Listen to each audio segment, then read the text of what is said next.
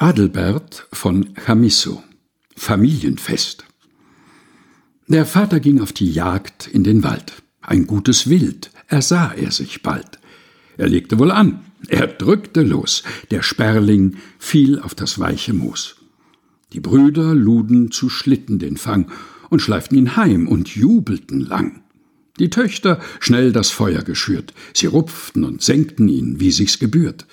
Die Mutter briet und schmort ihn gleich, der Braten war köstlich und schmackhaft und weich.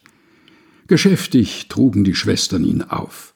Es kamen die fröhlichen Gäste zuhauf. Sie setzten zu Tisch sich und saßen fest und taten sich gütlich beim weidlichen Fest. Sie schmausten den Sperling in guter Ruh und tranken drei Fässer des Bieres dazu. Adelbert von Chamisso Familienfest gelesen von Helga Heinold